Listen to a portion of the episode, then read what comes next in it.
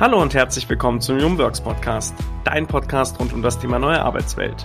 Ich bin Lukas, Manager bei Mercer und tausche mich in dieser Folge mit Jan Pöltner von 1000 Things unter anderem über die Geschichte seiner Unternehmensgründung aus. Dabei hat er mir verraten, wie aus seiner im Studium gegründeten Facebook-Seite sein heutiges Business entstanden ist. Auch über die Hürden, die er und sein Team auf dieser Reise überwinden mussten, haben wir gesprochen.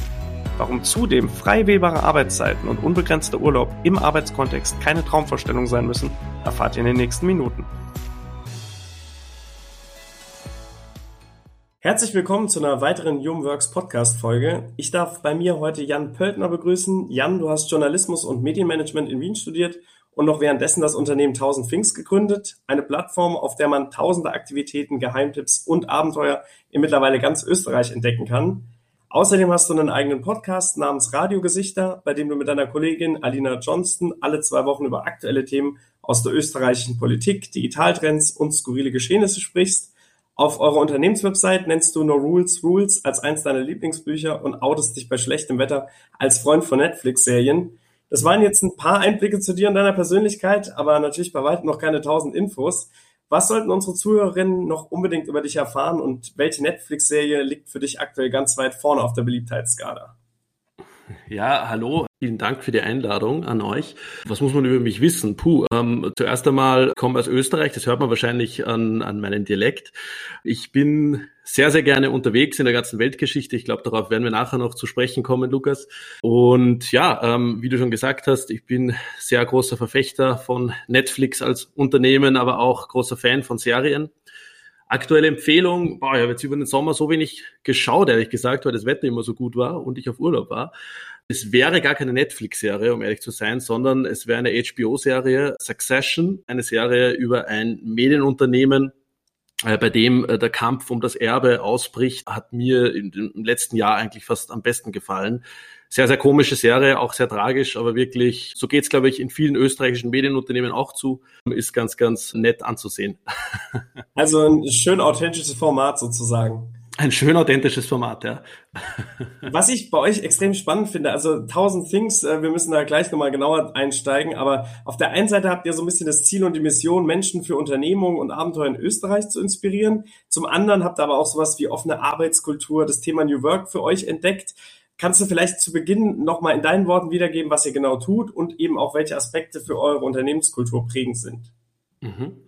Ja, äh, 1000 Things ist eine Inspirationsplattform für ganz Österreich. Das heißt, unser Ziel und unser Gedanke ist es, ähm, unsere Community täglich zu inspirieren. Das kann sein mit einer Serie, wie gerade angesprochen, oder auch ein Wanderweg, den du gehen musst, ein Schwimmbad, das du besuchen musst, oder ein Brunchlokal, ein Nachtclub. Wir wollen wirklich unsere Leserinnen, unsere Community dazu bringen, dass sie mal ihr Smartphone weglegen und Dinge entdecken, schöne Momente genießen können für sich selbst oder auch gemeinsam. Und diese Mission, dieses authentische, diesen Spirit, den, den wollen wir eben auf unser gesamtes Team übertragen, auf unser ganz, gesamtes Unternehmen sozusagen. Und haben halt da einige Werte, die für uns extrem wichtig sind als Unternehmen, weil wir der Überzeugung sind, nur wenn wir als Team authentisch sind, gut agieren, zusammenarbeiten können, dann können wir das auch auf unser Medium, auf unsere Plattform äh, übertragen. Du hast gerade gesagt, Werte, die euch als Unternehmen wichtig sind. Was sind das für Werte? Boah, einige. Also ich, äh, da können wir jetzt äh, eine Zeit lang drüber plaudern, aber ich glaube, das Wichtigste bei uns ist Führung durch Vertrauen und nicht durch Kontrolle. Also in, in vielen, vielen Unternehmen ähm, wird ja sehr, sehr viel kontrolliert und gerne ähm, auf die Mitarbeiterfinger sehr genau geachtet, sage ich mal. Wir schenken unseren Mitarbeiterinnen von Tag eins an totales Vertrauen ja, und, und, und lassen denen sozusagen die lange Leine, wenn man es so, so nennen will, weil wir der Überzeugung sind, dass die Mitarbeiterinnen die Expertinnen sind in dem, was sie tun und nicht wir als Geschäftsführerinnen oder als Leads eines Teams, sondern die Mitarbeiterinnen wissen schon selbst am besten, wie sie gewisse Aufgaben und wie sie gewisse Dinge erledigen sollen. Das heißt, wir sind große Verfechter von Führung durch Vertrauen und nicht durch, durch Kontrolle. Wir sind große Fans von Eigenmanagement. Wir sind überzeugt, wir sind alle erwachsene Menschen und können uns sehr gut selbst unsere Tage, unsere Zeiten einteilen und brauchen da nicht jemanden, der uns das vorkaut. Natürlich müssen bei uns auch Termine und Fristen eingehalten werden, wie in jedem anderen Unternehmen, selbstverständlich. Aber wie man dahin kommt, da sind wir sehr der Überzeugung, das soll man sich selbst einteilen. Zeitlich, aber auch wo, wann man sich welche Aufgaben hinlegt. Und wir sind auch der der großen Überzeugung, dass Wertschätzung natürlich ein, eines der Hauptelemente ist für Mitarbeiterinnen Zufriedenheit.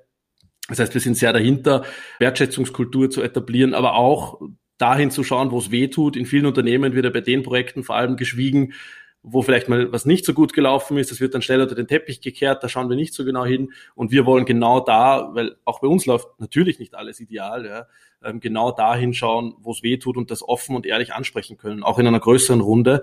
Und, und das sind ganz, ganz wichtige Werte für uns. Ja. Dass wir heute über 1000 Things so als Unternehmen sprechen, glaube ich, war auch was, was gar nicht so geplant war ursprünglich.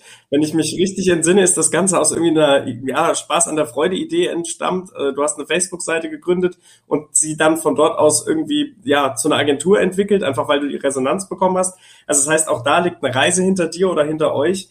Kannst du diese Reise vielleicht nochmal kurz skizzieren und auch nochmal sagen, wie, wie dann der Gedanke gewachsen ist, das zu professionalisieren und von der Facebook-Seite dann in so eine Agenturrichtung zu gehen?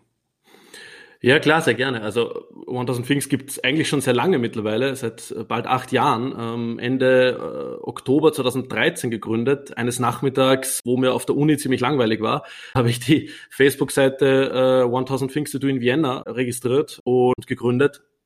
Und die hat ziemlich eingeschlagen. Also damals war Facebook mit dem Algorithmus natürlich noch ganz was anderes, als es heute ist. Das heißt, du bist viel besser gewachsen, ähm, organisch, ohne irgendwie viel Werbung machen zu müssen. Und die Seite hat dann innerhalb von drei Tagen 60.000 Likes gehabt, aber ohne irgendeinen kommerziellen oder Startup oder unternehmerischen Hintergedanken. Und so war das dann ehrlich gesagt die ersten zwei Jahre in denen ich noch studiert habe, auch. Also das heißt, ich habe mich gefreut, wenn ich irgendwo in Wien gratis ein Bier bekommen habe oder in den Club mit meinen Freunden rein durfte, äh, im Gegenzug für einen Post. Dann war aber meine Uni, ich habe Journalismus studiert, wie du schon erwähnt hast, irgendwann fertig und ich habe halt die Frage stellen müssen, hm, soll es dieses Spaßprojekt, diese Facebook-Seite bleiben oder, oder will ich es ernsthaft betreiben? Und habe dann gedacht, nein, die, die Chance ist eigentlich viel zu groß, was da an Potenzial da ist, das nicht äh, stärker zu verfolgen. Und das waren dann so die ersten Schritte in Richtung Professionalisierung. Ich habe dann aber schnell erkannt, dass ich eher der Content, Kreativ, Kopf bin, der sehr, sehr gerne auch mit Personal zusammenarbeitet, da auch ein gutes Fingerspitzengefühl hat, aber absolut nicht der Vertriebsmensch. Das heißt Sales und so weiter, das Klinkenputzen, wenn man so will, das, das ist gar nicht meins. Und ich habe mir da Verstärkung gesucht, vor allem von meinem mittlerweile zweiten Geschäftsführer, dem Lukas Berger, der diesen ganzen Bereich übernommen hat. Und dann haben wir 2016 äh, begonnen, das, das zu starten, mehr oder weniger, haben die Website dazu genommen, und konnten dann 2017 schließlich eine GmbH daraus äh, gründen und sind jetzt, das war sozusagen der Schritt vom Studentenprojekt, wenn man so will, in die Professionalisierung, in, ins Unternehmertum. Das heißt, es gibt uns zwar seit bald acht Jahren, aber professionell, wenn man so will, seit vier Jahren. Ähm, und seitdem, ähm, ja, geht's munter darauf hin. Ja, und wahrscheinlich auch mit, also du hast vorhin gesagt, früher durftest du in den Club und hast dann dafür ein Bier bekommen, dann gab es ja. jetzt Corona oder gibt's Corona, ähm, da ist das mit den Clubs ja schwierig. Wie, inwiefern hat diese Phase dann auch euch nochmal vor Herausforderungen gestellt oder vielleicht auch dafür gesorgt, dass ihr eure Dienstleistungen und Bereiche umstellen musstet? Ja, das war also wie, wie für uns alle natürlich eine, eine riesige Herausforderung. Vor allem, ähm, wie alles begonnen hat, äh, vergangenes Jahr im, im März, war ja Weltuntergangsstimmung. Also da dachte jeder, hm, habe ich in zwei Wochen meinen Job noch? Wie geht's weiter überhaupt? Und auch für uns, dadurch, dass wir ein Inspirationsmedium sind und äh, Dinge, die man da draußen unternehmen kann, empfohlen haben, ähm, war von einem Tag auf den anderen 99 Prozent der Dinge nicht mehr möglich. Du konntest nicht mehr ins Café gehen, du konntest nicht mehr in den Club gehen, nicht mehr ins Museum, mehr shoppen großteils und so weiter. Das heißt, man konnte wirklich beobachten auf Google Analytics bei unseren Zugriffszahlen auf der Website, wie so nach unten, also Richtung Richtung Null von einem Tag auf den anderen gegangen ist, weil alle nur nach News gesucht haben, aber niemand natürlich nach Inspiration. Es hat sich dann aber sehr, sehr schnell wieder gebessert, weil wir wirklich innerhalb von einem Tag und da wirklich nochmal Hut ab und das gesamte Team, den gesamten Content umgestellt haben auf Inspiration. Was, was musst du jetzt oder sollst du jetzt zu Hause äh, tun? Welche Spaziergänge kannst du machen? Wo bekommst du gutes Takeaway? Wie kann, äh, bekommst du das mit den Kindern äh, zu Hause irgendwie hin, wenn die jetzt andauernd zu Hause sind ähm, oder alle im Homeoffice? Und dadurch haben wir sehr, sehr schnell wieder die Zugriffszahlen gesteigert. Und als dann der Lockdown in Österreich, war das vergangenes Jahr im Mai, zu Ende war, haben wir sehr profitiert, um ehrlich zu sein, weil natürlich die ganze Regionalisierung ihre eingesetzt hat. Alle haben Urlaub zu Hause gemacht. Die ganzen Tourismusregionen Österreichs, die normalerweise nur im Ausland werben, also vor allem in Deutschland, ist ja die größte Zielgruppe für den österreichischen Tourismus, ähm, mussten auf einmal Kampagnen innerhalb Österreichs ähm, machen und plakatieren und äh, in Zeitungen und als, äh, auch online schalten. Und das war ein Riesenvorteil für uns, wenn man so will. Das heißt, man muss ehrlich gesagt fast sagen, wir sind fast Gewinner der Krise ähm, weil wir seit, seit, seit März vergangenen Jahres 13 neue Leute im, im Team anstellen konnten, äh, seit Corona gestartet ist sozusagen. Aber es war natürlich und ist nach wie vor, es ist, es ist eine riesige Herausforderung nach wie vor. Weil wir immer wieder das Thema Österreich auch tangiert haben und unser Leiter Korea Central und Eastern Europe, Sebastian Karwotz, selbst auch in Wien geboren ist, muss ich da jetzt auch mal stellvertretend hier eine, eine Frage äh, persönlich loswerden. Und zwar, was sind denn so deine Top drei Sehenswürdigkeiten oder Plätze in Österreich, die du besonders schätzt? Wenn du uns mal da ein bisschen was aus dem Nähkästchen erzählen magst. Boah, wenn man, wenn man vom 1000 Things kommt und dann auf Top 3 reduziert wird, das ist dann fast ein bisschen bitter. es gibt so viel zu sehen bei uns. Aber was sind meine Top 3? Äh, boah, ich, ich jetzt mal außerhalb von Wien gesprochen, weil, weil da kommen wir her und, und haben immer erweitert auf ganz Österreich vor vier Jahren. Ähm, ich liebe den Ort Bad Gastein. Das ist ein wunderschöner Ort mitten in den Alpen im Salzburger Land, in einem Tal gelegen, ganz am Ende des Tals. Ich sage immer Little Bruchtal dazu, weil es irgendwie so ist wie, wie bei Herr der Ringe, so in, den, in das Tal reingebaut mit einem riesen Wasserfall und äh, wirklich, wirklich wunderschöner ehemaliger Kaiserort und äh, jetzt äh, ziemlich bekannter Kurort, wunderschön zum Wandern und um neue Orte zu entdecken. Dann, ähm, ich bin ursprünglich nicht aus Wien, sondern aus Oberösterreich ähm, und, und dort ist das bekannteste österreichische Seengebiet. Da gibt's muss ich jetzt sagen, ist jetzt zwar kein Geheimtipp, aber dennoch den Attersee. Ähm, das ist ähm, meine Heimat und einfach ein wunder wunderschöner See, wo man im Sommer super toll Zeit verbringen kann, ähm, reinspringen, äh, Gastronomie, Wandern, einfach eine der schönsten Regionen in Österreich. Und dann als letztes, ähm, ich habe vor drei Jahren ähm, ganz eine lustige Aktion gehabt. Ich bin zu Fuß von Bregenz am Bodensee äh, nach Wien gegangen ähm, für, für ein Projekt für äh, 1000 Things. Sieben, nein, es waren sogar 900 Kilometer. Bin da das erste Mal in Vorarlberg so auf Entdeckungsreise gegangen sozusagen und bin da quer durch den Bregenzer Wald spaziert und das ist eine wahnsinnig schöne Gegend und eine Sehenswürdigkeit für sich eigentlich, wo wirklich architektonisch, aber auch in den Bergen und es gibt ganz nah den Bodensee wirklich sehr, sehr schön ist. Siehst du, es ist uns doch gelungen, von tausend Dingen auf, auf die Top 3 zu kommen. Ich glaube, was euch auch gut gelingt, wir hatten das so eingangs, äh, ist so das Thema Freiheiten geben, das hast du ja auch gesagt, also Vertrauen statt Kontrolle. Ähm, und was da ziemlich spannend ist, ist, ihr sagt ja selber, ihr wollt natürlich Inspiration geben, was so Regionen angeht, aber ich glaube, ihr lasst da euren Mitarbeiterinnen auch ziemlich viel Freiheit. Also ich habe Instagram-Beitrag von dir gelesen, da schreibst du Urlaubslimit, vielleicht in anderen Unternehmen, nicht bei uns wenn der Job und vor allem die eigene Zufriedenheit passt, warum dann keine sechste oder siebte Woche Interrail mhm. quer durch Europa machen? Und ja, man kann auch von Amsterdam für ein paar Tage oder Wochen remote arbeiten. Bei 1000 Things zählt die Produktivität und das Ergebnis, die Zeit absitzen, ist eventuell woanders möglich, nicht bei uns es ist ja eine sehr selbstbewusste Haltung, auch ähm, wenn du diese Reise skizzierst, auch wenn du sagst, ähm, ne, wir wussten am Anfang gar nicht, machen wir daraus ein Unternehmen und jetzt seid ihr damit erfolgreich. Aber wie hast du diese Haltung aufgebaut und wie wirkt sich dieses Modell oder ja auch dieses Wertekonstrukt auf eure Zusammenarbeit aus? Hm, wie, wie, wie habe ich das aufgebaut? Ehrlich gesagt, durch äh, meine eigene Nichterfahrung. Also äh, 1000 Things ist mein erster Job. Ähm, ich habe zuvor nur irgendwelche Praktika gemacht, aber nie in irgendeinem Unternehmen äh, gearbeitet. Das heißt, ich wurde nicht beeinflusst von irgendjemandem, wie etwas zu sein hat, ähm, sondern konnte mir alles ähm, von null auf selbst aufbauen. Und ich bin da ehrlich gesagt einfach ganz wo meine Gedanken selbst weggegangen, wie würde ich gerne agieren, wie würde ich gerne arbeiten, wie würde ein Unternehmen aussehen, in das ich gerne täglich gehe. Ja, also wir alle, ähm, wenn wir Vollzeit arbeiten, geben ein Drittel unserer Lebenszeit in den Job rein. Und, und ich denke, da ist essentiell, dass das die angenehmste Zeit ist, wie es nur irgendwie möglich ist. Und das will ich all unseren Mitarbeiterinnen und auch mir selbst natürlich, also ganz egoistisch gesprochen, bieten können. Und deshalb haben wir da sehr, sehr offene Modelle, sehr auf Vertrauen basierend, ähm, wo mir schon x-mal gesagt wurde, das funktioniert bis drei Mitarbeiterinnen, bis acht Mitarbeiterinnen, bis 15. Jetzt sind wir 28 Mitarbeiterinnen und es funktioniert nach wie vor wunderbar. Und ich bin einfach überzeugt, wenn man sich gegenseitig das Vertrauen schenkt, ähm, dann funktioniert so ein offenes Modell. Und weil du das Urlaubsmodell angesprochen hast, wir werden sehr oft darauf reduziert, ja. Natürlich, darauf sind die Medien ganz heiß, irgendwie so, was, unbegrenzt Urlaub, wie kannst du denn das geben und so weiter, und da will ich arbeiten und so.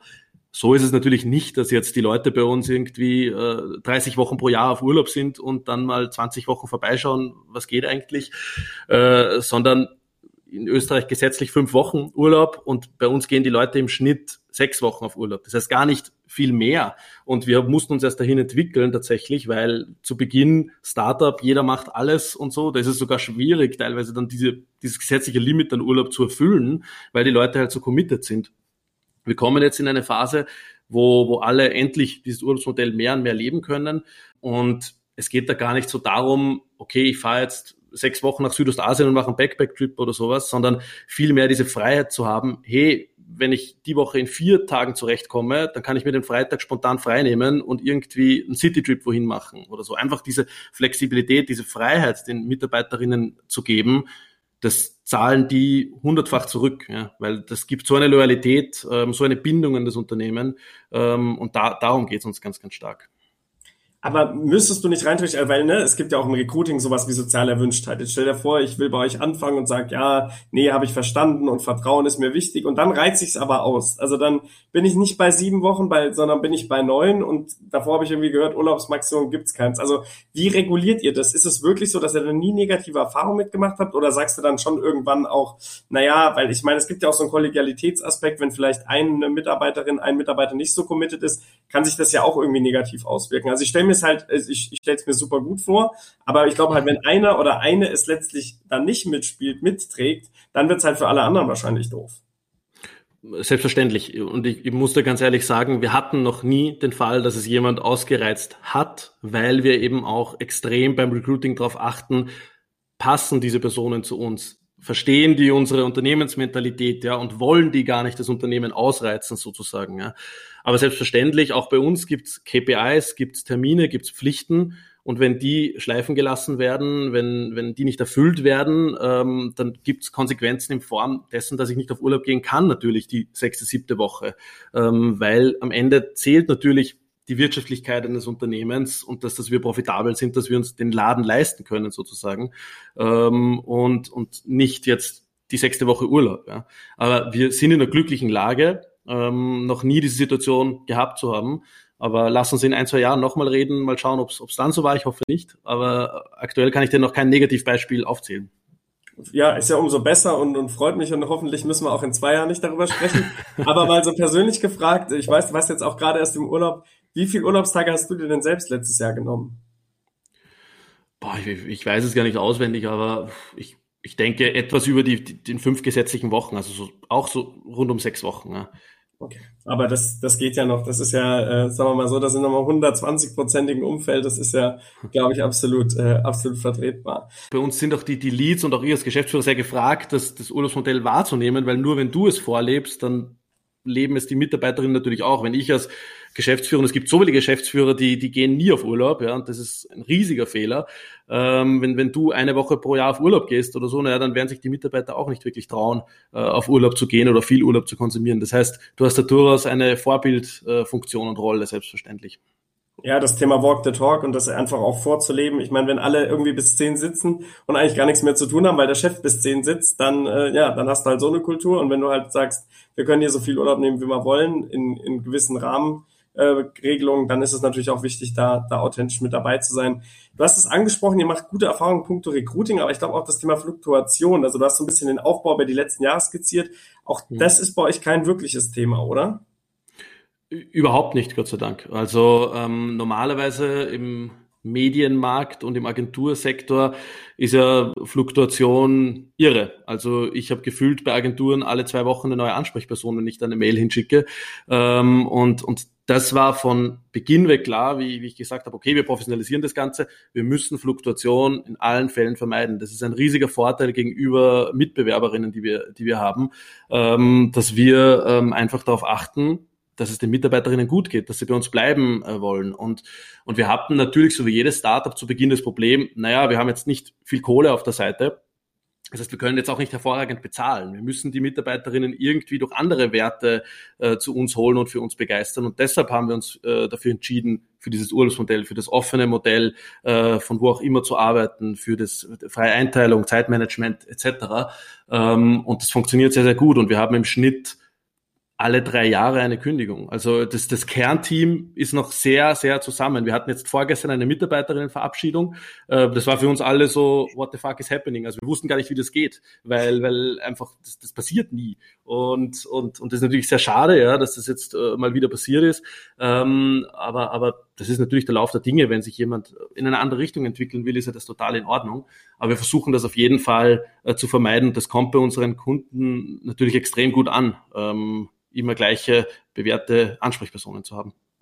Du hast gerade gesagt, eine Mitarbeiterin wurde verabschiedet. Ich glaube, wenn ihr, ihr habt nicht so das Thema beim Thema Recruiting und Fluktuation, aber was ich gelesen habe, ist das Thema Diversität ist durchaus ein bisschen schwierig und da eigentlich auch eine überraschende Richtung. Also ihr sagt eigentlich, ihr habt zu wenig Männer, die sich bei euch bewerben. Ähm, wenn ich da eine Zahl von dir ja zitieren darf, die ich gelesen habe, auf zehn Bewerbungen bekommen wir neun weibliche Bewerbungen. Wie erklärst du dir das? Also sagst du, das ist irgendwie agenturspezifisch, das ist vielleicht auch eure Ausrichtung geschuldet oder ähm, ja, und was mich natürlich auch interessieren würde, mit dem offenen Modell, da ist ja, glaube ich, Diversität auch ein wichtiges Thema. Wie wirkt ihr dem entgegen oder wie versucht ihr da jetzt auch mehr Männer für die Bewerbung zu begeistern? Mhm. Also ich glaube, eingangs das ganze Thema Diversität äh, ist ja nicht nur männlich-weiblich, sondern geht ja sehr stark auch in verschiedenste Communities rein. Und, und da sind wir definitiv ein sehr, sehr, sehr weißes Team. Also wir haben da definitiv auch ein Diversitätsproblem, äh, wenn, man, wenn man so will, und wollen dem aktuell auch entgegenwirken und sind da sehr auf der Suche, diverser zu werden. Und zu, zu dem Thema, dass sich mehr Frauen äh, bei uns bewerben, ja, ich glaube, das ist klassisch Inspirationsmedium. Also wenn man sich, wenn man sich die Nutzerinnenzahlen von Pinterest ansieht, dann 70, 80 Prozent Frauen, 30, äh, 20 Prozent Männer. Ähm, und Frauen begeistern sich einfach mehr für, für diese Inspirationssachen, denke ich. Und deshalb kommen mehr diese Bewerbungen äh, zustande. Wir hatten ganz, ganz lustige Story. Wir hatten mal eine Kooperation mit einem Barbershop in, in Wien ähm, und auf Facebook den gepostet und hatten 300 Kommentare darunter und ich glaube äh, 90 Prozent Frauen, die ihre Freunde oder Partner markiert haben. Das heißt, die Message kommt schon da an, wo sie hin soll, aber sie wird zuerst einmal von Frauen irgendwie genützt oder gesehen und genauso ist es bei den, bei den Bewerbungen ähm, bei uns, denke ich. Es wird besser, es wird besser, aber äh, es ist noch nicht da, wo wir, wo wir hinwollen sozusagen. Naja, wir wollen uns ja eh noch in zwei Jahren unterhalten, das hast du ja schon so ein bisschen angekündigt, von daher gucken wir dann in zwei Jahren da auch nochmal drauf. Was ich spannend fand, du hast vorhin gesagt, das Urlaubsmodell ist so das eine, wo sich auch die Presse drauf stürzt. Ihr habt aber ja wirklich ganz klar diesen Begriff offenes Arbeitsmodell ausgeprägt. Also ist das irgendwie was, was ihr für euch nochmal definiert habt? Was ich, wenn ich jetzt zu euch ins Unternehmen komme, wo da nochmal steht, was umfasst das offene Arbeitsmodell? Oder ja, wie würdest du das jemandem erklären? Vielleicht auch ein bisschen im Sendung mit der Maus-Style. Also wenn ich dich jetzt frage, was ist das offene Arbeitsmodell? Was muss ich darüber wissen? Mhm. Also das offene Arbeitsmodell zielt darauf ab, äh, dass du ähm, jetzt nicht 40 Stunden ähm, deine Zeit bei uns absitzt, sondern wirklich ständig auf der Suche auf Eigeninitiativ ähm, nach Aktivitäten, nach Aufgaben und so weiter äh, für dich gehst. Und wir sind aber der Überzeugung, wo du die erledigst, ob das jetzt, und zwar nicht erst seit Corona, ob das jetzt bei dir zu Hause ist, ob das in einem Hotel in Tirol ist oder ob das bei uns im Büro ist, äh, das ist dir überlassen ähm, weil für uns war Corona keine Umstellung irgendwie, der Wechsel von Office Remote, weil wir das schon so gewöhnt waren. Wir mussten einfach alle dann ins, ins Homeoffice sozusagen wechseln. Äh, aber für uns war das nicht der große, der große Change. Und wir wollen einfach Leute, die eigeninitiativ sich die Chance klar machen, dass wir alle hier etwas aufbauen, ein Unternehmen gemeinsam, ein neues Medienunternehmen, eine neue Agentur ähm, weil es gibt so viele Agenturen da draußen, wo du 70 Stunden die Woche arbeitest, unglücklich bist ähm, und bis 10 dort sitzt. Und das wollen wir einfach vermeiden. Ähm, bei uns zählt die Menschlichkeit, die Wertschätzung und die Eigeninitiative. Was ich auch spannend fand, also du merkst, ich habe viel über dich gelesen und recherchiert. Du hast aber auch gesagt, dass euer Modell, euer offenes Arbeitsmodell, dass das sehr gut funktioniert, also Urlaub so viel man möchte, Homeoffice nach Belieben, aber dass es unterschiedlich ist, in welchem Bereich man bei euch auch arbeitet. Also ich glaube, Vertrieb, Agenturleistung, Kreativteam funktioniert gut. Zum Beispiel bei den Texterinnen hast du gesagt, ist ein bisschen schwieriger. Wie machst du da einen Unterschied und woran machst du auch fest, dass das besser oder schlechter funktioniert? Mhm, mh.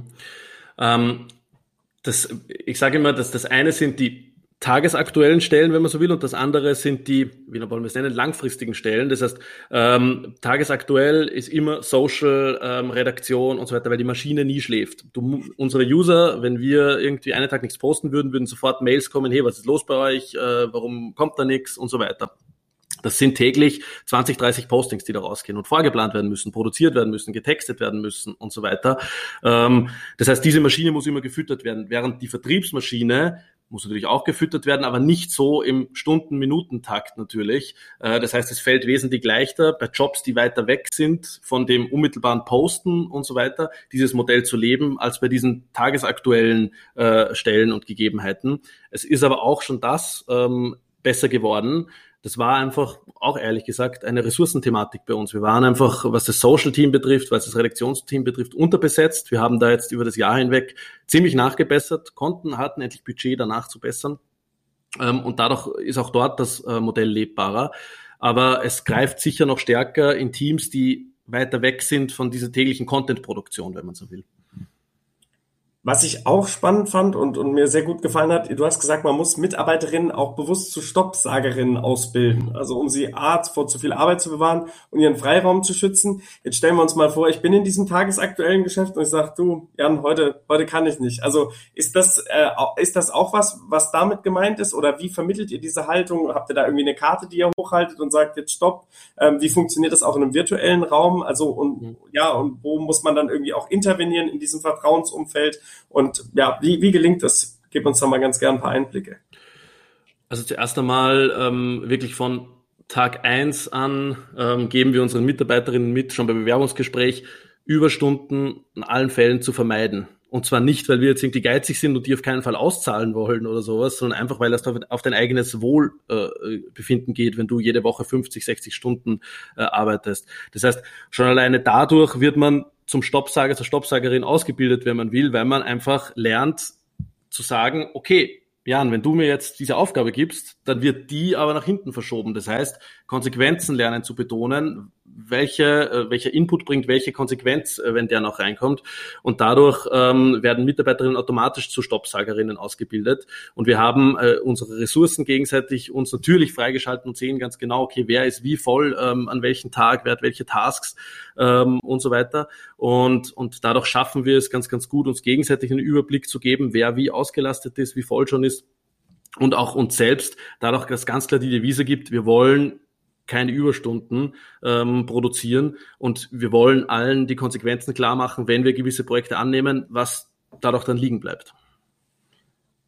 Was ich so spannend bei dir finde, ist, du hast ja gesagt, äh, ja, 1000 Things war mein erster Job und du lebst das irgendwie alles äh, so vor und es klingt ja auch irgendwie so ein bisschen, ne, also ich habe auch bei, bei 1000 Things an 1000 Märchen aus 1000 und einer Nacht gedacht, weil das ja alles auch ziemlich traumhaft klingt. Das war wahrscheinlich jetzt nicht die Inspirationsquelle für den Namen, aber ähm, bei dieser Unternehmensphilosophie gibt es da irgendeine Persönlichkeit? Du hast vorhin auch gesagt, Netflix ist äh, ein Unternehmen, was du auch wahnsinnig cool findest.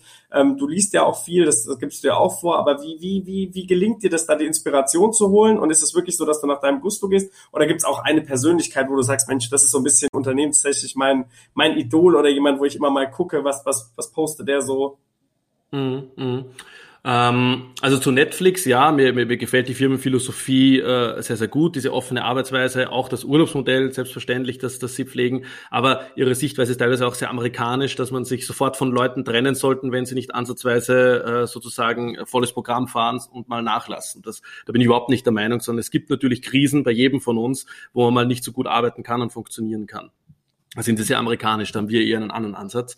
Aber so, so eine Persönlichkeit, der ich irgendwie nacheifere oder wo ich so sage, wow, das ist so Vorbild oder so, habe ich ehrlich gesagt nicht, ähm, sondern wir hatten das Glück, dass das ähm, 1000 Things zu Beginn, 2016, 2017, wie ich gesagt habe, so in diese Professionalisierungsphase, die erste, ähm, da haben zwei Freunde von mir ebenfalls ein Unternehmen gegründet und wir haben uns in ein Büro eingemietet gemeinsam und, und dadurch uns gegenseitig inspiriert. Und wir sind nach wie vor, äh, jetzt ein, einer von ihnen ist ausgezogen, aber mit einem anderen Unternehmen im, im gleichen Büro und können uns da täglich abstimmen, sind in zwar ganz anderen Branchen, aber trotzdem vom Mindset sehr ähnlich und, und diese Abstimmung tut einfach extrem gut und inspiriert auch sehr, sehr ähm, beim, beim täglichen Schaffen und Tun. Das heißt, es gibt nicht diese eine Persönlichkeit, aber dieses gegenseitige Abstimmen ähm, in ähnlichen Phasen, ähm, was sehr, sehr weiterhilft. Jetzt haben wir ja gesagt, wir wollen uns in zwei Jahren nochmal unterhalten. Was glaubst du denn, wo ihr in diesen zwei Jahren steht? Also was sind denn da auch noch eure Ziele? Boah, wir wollen, wir wollen weiter wachsen. Also wir wollen die Idee raus aus Österreich ähm, auf, in den gesamten deutschsprachigen Raum bringen. Das heißt, wir inspirieren ja aktuell sehr auf Österreich bezogen, haben schon eine kleine äh, Reisekolumne oder Ecke auf der Seite, wenn man so will. Äh, aber uns geht es darum, dass wir wirklich diese Idee in deutsche Städte, in, in Städte in der Schweiz bringen wollen, aber auch thematisch andere Ableger zum Thema Essen, Reisen, Mode, Sport, was auch immer machen wollen, einfach um Leute äh, zu inspirieren und, und so eine Plattform oder die Plattform und Anlaufstelle für Inspiration werden im, im, im deutschsprachigen Raum. Ähm, und uns gibt es ja nicht nur als Medium, sondern auch als Agentur. Und auch da äh, sehen wir jede Menge Potenzial natürlich, weil wir ein tolles Doppelspiel haben, ähm, dass wir einerseits sagen können, wir betreuen Kunden auf Social Media, wir liefern denen Video, Foto, was auch immer ähm, und nehmen das auch bei uns auf den Kanälen mit und bieten so gleich Reichweite mit äh, in ganz Österreich und zukünftig Deutschland, Schweiz. Ähm, und das kommt irre gut an. Das heißt, ich sehe sehr, sehr stark, dass wir da im deutschsprachigen Raum unterwegs sind, nicht nur in Österreich und auch die Agentur äh, stark gewachsen ist und wir, ähm, ich kann es mitarbeitertechnisch gar nicht sagen, wie viele Leute wir, wir, wir sein werden, weil es nicht so diese fixe Planung bei uns gibt. Da sind wir 35, da sind wir 40 äh, Mitarbeiterinnen, aber auf jeden Fall mehr Mitarbeiterinnen sind und dieses Modell nach wie vor leben können allesamt. Das ist ganz, ganz wichtig. Ja, und dann sind wir schon ganz gespannt, was du kulinarisch dann auch in Deutschland äh, für, für Tipps für uns bereithältst und welche Plätze du uns empfiehlst. Du hast es vorhin gesagt, du bist irgendwie auch mal 900 Kilometer gewandert von Bregenz aus nach Wien und, und machst ja auch ganz verrückte Sachen. Kannst du uns vielleicht zum Abschluss irgendwie noch mal eine Anekdote oder ein Abenteuer von deinen Reisen mitgeben, äh, was du so erlebt hast oder was besonders aufregend war? boah, da, da, da war schon vieles dabei, eben diese verrückte Aktion zu Fuß von Bregenz nach Wien äh, zu gehen, ähm, 900 Kilometer lang, ähm, in einem Kofferraum ähm, quer durch Bosnien zu fahren und, und irgendwie so durchgeschüttelt äh, zu werden, ähm, in Vietnam bei einem Fischer anheuern, dass er uns auf irgendeine Insel mitnimmt und so. Also ich war schon quer durch die ganze Welt unterwegs und habe echt schon e-, einiges äh, erleben dürfen. Aber ich, ich komme jetzt zum Beispiel gerade äh, aus, aus Kreta, war auf Kreta äh, auf Urlaub und war wieder verblüfft einfach über diese Herzlichkeit der Menschen und bin einfach überzeugt, hey, wenn man aufeinander zugeht und voneinander lernen will, so ist es bei 1000 Things, aber auch irgendwie beim Reisen, dann profitiert man immer davon. Das heißt, ich kann nur davon abraten, sich in irgendeinen All-Inclusive-Schuppen zu legen und da zwei Wochen am Strand zu bräunen, sondern einfach irgendwie auf die Menschen zuzugehen und, und wirklich Erlebnisse zu sammeln. Ähm, das ist das, worauf es ankommt, äh, beruflich als auch ähm, beim Reisen, Urlaub, Freizeit, wo auch immer. Das ist ein sehr schönes Schlusswort, denn auch mit dem Podcast sind wir ja zumindest virtuell ein Stück aufeinander zugegangen ähm, und haben hoffentlich ein Erlebnis kreiert, was euch da draußen auch an den ja, Kopfhörern und an den Lautsprechern gefällt. Also vielen, vielen Dank für den Austausch heute. Hat mich in jeder Hinsicht gefreut, dich kennenzulernen, Jan. Ja, danke für die Einladung. Sehr, sehr gerne. Und wie gesagt, in zwei Jahren hören wir uns ja spätestens, aber ansonsten bleiben wir hoffentlich auch connected. Aber ich bin schon ganz gespannt. Ja, und an euch da draußen äh, vielen Dank, dass ihr ja, Jan und mich auf unserer Reise heute im Human Works Podcast begleitet habt. Ich habe den Talk mit dir sehr genossen, fand es super spannend und erkenntnisreich. Und wenn ihr Fragen rund um das Thema neue Arbeitswelt, Sehenswürdigkeiten in Österreich, bald dann auch in Deutschland oder andere Projekte von Jan habt, dann schreibt uns gerne Mail an marketing.de.mercer.com. Fragen an Jan leiten wir dann direkt weiter. Und in diesem Sinne, bis zum nächsten Mal und zur nächsten Reise.